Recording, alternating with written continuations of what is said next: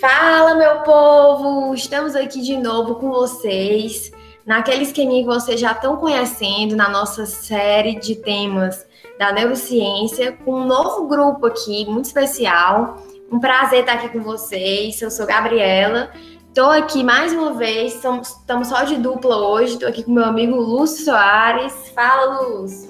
Rapaz, o... e aí, pessoal? O Ícaro ficou tristão por não poder gravar hoje, mas foi mal, Ícaro, foi mal. Eu não sabia que tu tinha liga na segunda-feira. Segunda-feira não é dia de fazer liga, não, mano.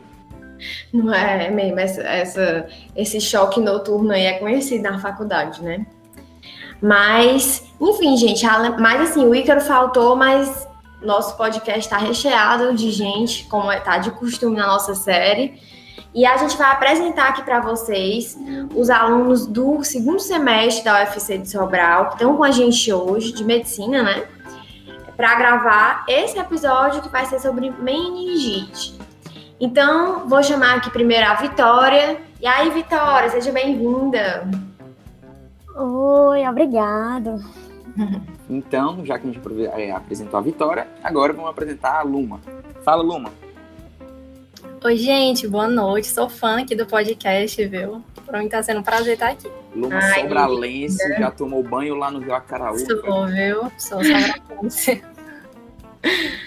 gente, além da Luma, quem tá aqui com a gente também é a Mari Gomes. Tudo bom, Mari?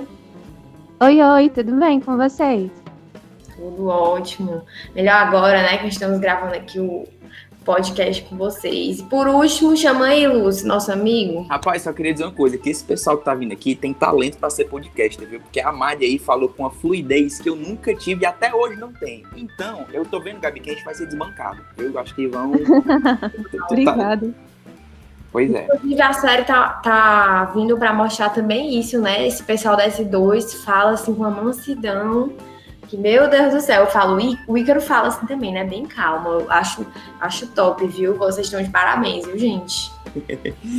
e por último aqui, o grande mestre, cara que eu conheci no, na de reflexos do S2, cara que é a cara, irmão, filho do meu amigo Nelson, Manuel Adalto. E aí, Lúcio, boa noite, gente que tá ouvindo, bom dia, boa tarde, boa noite, na verdade, né? É, é um prazer estar aqui. E, bom, é, introduzidos, a gente pode começar a falar um pouco sobre meningite. Gostei, o bicho é desenrolado, viu? Pois pronto, é isso mesmo. E aí, Adalto, como é que a gente começa? O que é a meningite? Começa falando um pouquinho aí pra mim, o que, que, que vocês trouxeram pra gente hoje?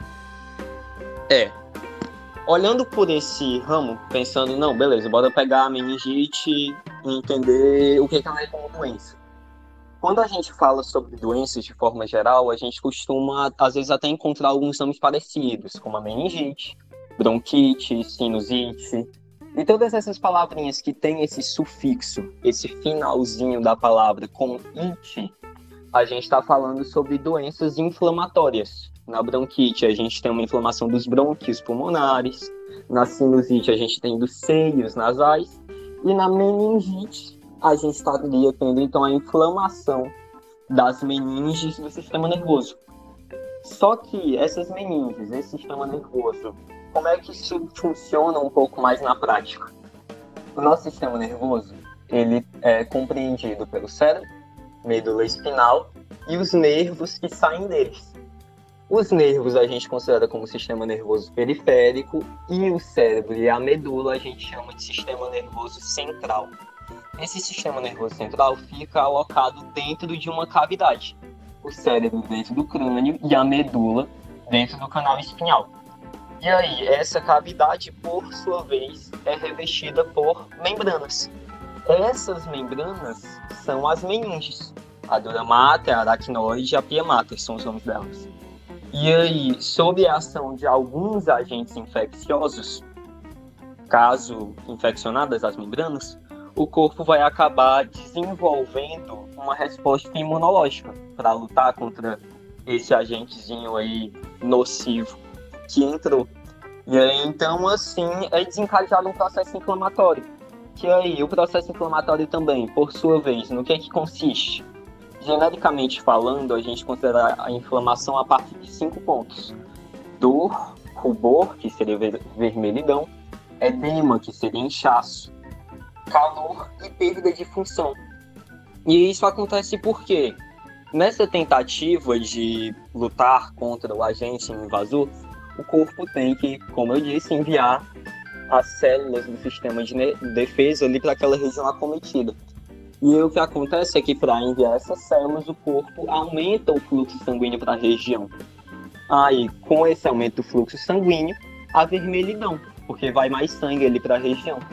Com mais sangue presente na região, nasce o inchaço, que a gente considera como edema. E esse inchaço, por sua vez, causa dor, porque aquela região não era para ser naturalmente inchada enquanto o calor vem também por causa desse aumento do fluxo, aumento da taxa metabólica, se gera mais calor e tudo mais. E aí a perda de função vem por causa dessas quatro, entre aspas, sintomatologias aí, porque no caso da meningite, por exemplo, a meningite, como uma inflamação nas meninges, você vai sentir dor na sua cabeça, porque na sua cabeça tem meningite. Você vai sentir no seu pescoço, aqui na base da nuca, porque, como eu tinha dito, a meninge vai estar aí da cabeça até a coluna todinha. E aí você vai sentir ainda também nas suas articulações. Quando você sente dor nessas regiões, você fica com alguns dos seus movimentos debilitados. É muito característico da meningite o indivíduo perder o movimento do qual ele leva o queixo à base do tórax, porque quando ele faz esse movimento que estende a região aí do pescoço dele acaba gerando muito desconforto. E aí, então, o indivíduo, por conta dessa inflamação, ele encontra essas dores, ele pode ainda desenvolver também febre, enjoos, náuseas, vômitos, sensibilidade à luz, dependendo até do agente etiológico, a meningite pode apresentar até manchas na pele. Já que a meningite é um quadro genérico de inflamação nas meninges, só que essa inflamação pode vir de várias maneiras. Daí, assim, a meningite pode se apresentar como uma doença, desde algo como uma virose mais branda, que você ligando com o antivirona e o antitérmico, você segura seu organismo, ele próprio luta contra ela e passa mas existem meningites que podem aparecer e matar um indivíduo até 24 horas. Então é uma doença que o mais importante é pensar na prevenção e tomar cuidado com tudo isso, porque com meningite não se brinca. Achei sensacional e só pronto. Então, resumindo aí, pessoal, o que o Adalto falou, a gente, se você tá aqui, ó, paciente por você, tá na sua casa, seu filho lá tá com dor de cabeça muito grande, que não passa com nada não tá conseguindo encostar o queixo nos peitos. E por último, tá com febre alta, ó, não vacila. Não vacila, leva o menino pro hospital. Beleza? Então, agora que a gente já sabe o que é a meningite, né? É importante também que a gente perceba quais que são as parcelas da população que estão mais suscetíveis a desenvolver esse quadro. E é claro que todas as pessoas em qualquer idade podem sim vir a desenvolver uma meningite mas tem aquelas que têm uma chance maior de vir a ter um quadro de meningite. E são justamente os extremos de idade, ou seja, aquelas crianças pequenininhas, né, menores de um ano, porque elas têm um sistema imunológico ainda muito imaturo. Então elas não têm um, uma capacidade de encarar uma infecção é, dessa proporção, principalmente sendo no sistema nervoso, né? E também os idosos com mais de 60 anos, porque a gente sabe que com o envelhecimento muitas das funções do nosso corpo vão se tornando mais lentas, menos eficazes. E o nosso sistema imunológico é um desses sistemas, né, que acaba se tornando mais devagarzinho quando a gente envelhece. Mas além disso, existem também algumas outras doenças de base que geram comprometimento imunológico que podem sim tornar essas pessoas mais propensas a desenvolver um quadro de meningite. São aquelas pessoas que, que têm AIDS ou diabetes mellitus, por exemplo. E é interessante perceber também que, segundo dados da Organização Mundial da Saúde de 2018, a cada ano no mundo, cerca de 1 milhão e 200 mil casos de meningite ocorrem. E desses, cerca de 135 mil pessoas morrem. Então, é, embora hoje a gente já tenha muitas, muitos mecanismos para tentar reduzir esses casos, ainda é uma doença importante. E aqui no Ceará, em 2017, das pessoas que desenvolveram meningite, a cada 100 casos, 10 morreram. Então, é interessante perceber também que mesmo as pessoas que se recuperam, elas podem não se recuperar completamente. Então, elas podem ter as chamadas sequelas, já que o sistema nervoso é uma estrutura muito delicada, né? A gente sabe disso e quando acontece uma infecção e uma inflamação, ocorre todo um inchaço, todo um mecanismo de formação de pus, e isso pode acabar comprometendo a integridade tanto do cérebro em si, como também dos nervos. E, consequentemente, essa pessoa que teve meningite pode acabar tendo problemas na audição, problemas na visão, também pode ter distúrbios, distúrbios do movimento e vários outros quadros que podem aí perdurar o resto da vida do paciente. Então, é, tá aí outra também atenção, né, para aquilo que o Lúcio já falou, você ter atenção nos sinais que a sua criança apresenta ou que o idoso apresenta, porque quanto mais cedo é diagnosticado o caso de meningite, quanto mais cedo é tratado, seja um tipo bacteriano, seja um tipo viral, menores as chances de você ter uma sequela, de você é, deixar aquele, aquele paciente virar óbito. Então, é, mais uma vez, obrigado por estarmos aqui para a gente poder levar para a comunidade realmente é, essa questão da atenção com os sinais, né? De você perceber e você procurar assistência médica a tempo de não gerar sequelas importantes na, naquele paciente. Pois bem, né? A meningite, ela pode ser causada por agentes infecciosos, né, como bactérias, vírus, parasitas e fungos, né, e também processos infecciosos, né, como um traumatismo. Tipo, a meningite bacteriana, ela é muito, é bastante letal, né, e deve ser tratado quanto antes com antibiótico, né? Que é bactéria. Vale ressaltar que tipo, dois a cada dez pacientes eles têm que conviver com sequela, né? Pro resto da vida. Por exemplo, surdez, paralisia, amputação de membros. E a principal prevenção, né, como já foi dito antes, é a vacinação, né? A meningite viral, né, por, por outro lado, é bem menos grave e tudo mais. E são tratados os sintomas, como todo doença viral, né? E a fúngica, elas são bem mais raras. E as pessoas que têm baixa imunidade, como que tem por sim diabetes mellitus, portadores de HIV, elas têm maior risco de desenvolver. E as ocasionadas por alimentação, né? E a traumática é, acontece por na maioria das vezes por traumatismo craniano. A forma de, tra de transmissão, ela depende do tipo de meningite, né? A meningite viral e bacteriana, elas são transmitidas de pessoa a pessoa, né? Por via respiratória, por gotículas, por secreções do nariz e da garganta. A boa notícia é que esses agentes, eles são bem menos contagiosos quanto ao vírus da gripe, do coronavírus, por exemplo, entende? A, já a fúngica, ela, como eu já disse, ela é bem mais comum para as pessoas que estão com, com a imunidade comprometida, né? E a de alimentação é, costuma ser por causa de alimentação contaminada com moluscos, crustáceos, né? A, a, bacteriana e a viral, elas são mais preocupantes por causa da sua gravidade e pela capacidade de causar surtos. Contatos casuais ou breves dificilmente vão passar a meningite para frente, né? Agora, em ambientes fechados, cheios de gente, contribui para a transmissão e potenciais surtos.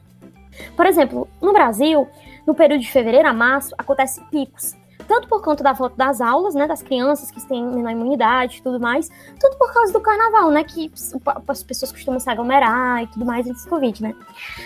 Aí, pois é, aí são uma... né? É, pré-Covid. Hoje em, dia, hoje em dia ninguém nem lembra mais do que é isso. Pelo menos eu não sei o que é isso, não. Eu não sei mais o que é estar com mais de 10 pessoas ao meu redor. pois é, também. E a meningite bacteriana, né? Elas costumam ser mais comum no inverno e a meningite viral no verão, né? E no mais, obrigado pela oportunidade de estar falando. Não, pessoal, mas é a gente que, que, que agradece por vocês, é, vocês estarem aqui com a gente. A gente está aprendendo muito. Não é não, Gabi? É, viu? Desde, desde a hora que o Adalto começou, quando ele falou, IT se refere aí às inflamações e deu os exemplos. Todos vocês, gente, falando muito bem. Eu acho que a galera que escutar vai estar bem informada, viu? Eu tô aqui bem caladinha porque não tem nem muito o que acrescentar. Acho que vocês estão arrasando aí. Esse pessoal é top.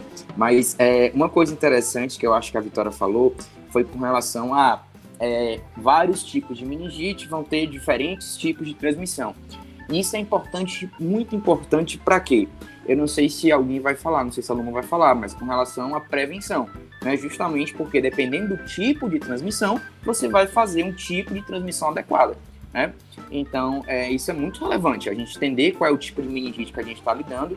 É claro, isso não é para você que, que não tem noção de nada, que não sabe o que, que nem sabe o que a gente está aprendendo agora, certo? Mas é mais para o pessoal que está no hospital, para a gente saber como é que vai é, evitar com que essa transmissão ocorra e que ocorram esses surtos que a, a Vitória falou.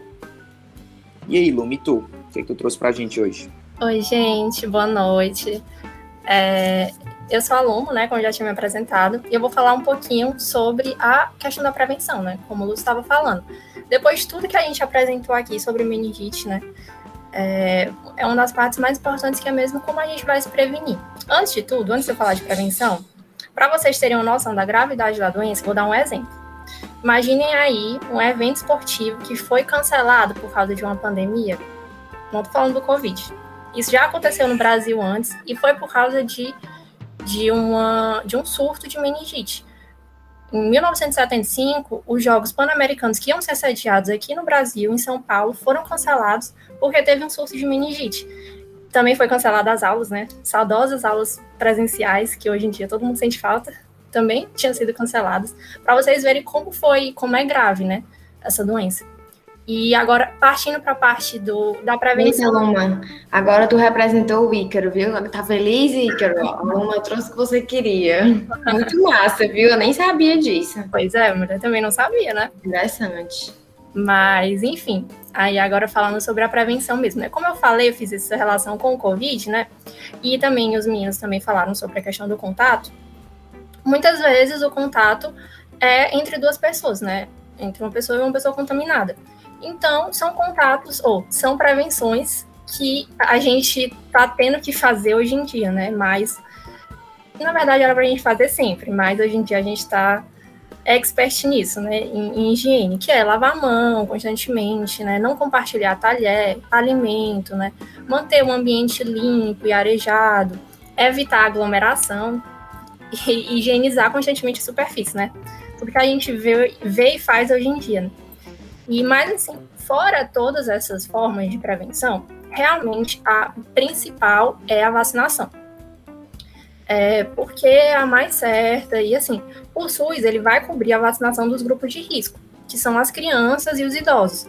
Mas se você for um adulto, tem que ter cuidado com você tem que ter cuidado com o seu, o seu calendário de vacinação. Se você vê lá que você não é vacinado, você pode ter acesso a essa, a essa vacina pela, por clínicas particulares, né? O SUS não vai cobrir, mas é muito importante você se vacinar. Então, sempre tem que ter esse, esse cuidado. Em relação às crianças, né? Os pais, eles precisam ter noção da, da importância da vacinação. A primeira dose, ela deve ser tomada logo no, no início da vida, são no, no terceiro mês de vida. Aí, a segunda dose deve ser tomada no quinto mês. E aí, a partir disso, tem os reforços, né? Tem um reforço no primeiro, no primeiro ano, tem um reforço no, no quinto ano e tem outro com 11 anos de idade. Por que tem tantas doses e tantos reforços? Porque, como a gente falou, tem várias meningites, né? E aí, tipo, todas essas, essas vacinas que você vai tomar, você vai acabar protegendo seu filho de todas as meningites. Então, é muito importante que tome todas as vacinas e todos os reforços. E Outra coisa que a gente percebeu né, durante a minha pesquisa, que eu vi que, infelizmente, durante a pandemia do Covid agora, teve uma diminuição no número de vacinação. Talvez porque a galera ficava com medo de ir no posto e tal, porque podia se contaminar. Mas é muito importante, não, não deve ser deixado em segundo plano, né, a vacinação. E, tipo, é, é importante também eu falar que a vacinação, quando você, que é pai ou mãe, vacina seu filho, você está protegendo seu filho, né? Como a gente já falou aqui, é, a meningite ela pode afetar muito as crianças, porque tem a imunidade mais baixa, mas não é só uma forma de você proteger seu filho, você vai estar tá protegendo toda a comunidade, entendeu? Porque o seu filho ele pode se transmitir para alguém. Então, você vacinando seu filho, você vai proteger toda a comunidade em volta dele e, na, e em sua volta, né? E aí também é importante a gente falar do dia 24 de abril, né? Que é o Dia Mundial de Combate à Meningite. Essa data é muito importante né, para a gente destacar as formas de contágio, tudo que a gente falou aqui. Diagnóstico, né, além de tudo, né, que é o principal, que é promover a conscientização sobre a gravidade da doença, para realmente as pessoas verem como é uma doença grave e sobre a importância da prevenção. E é isso, gente. Rapaz, Fala, fala, Lúcio, fala. Não, pode falar, pode falar. mesmo. Eu só ia elogiar mesmo, porque o pessoal aqui se garantiu, representado. É mesmo, viu? E só batendo nessa tecla que a aluna bem colocou a questão da vacina, né, para evitar, frisando bem a questão das crianças, que é um público alvo assim bem frequente.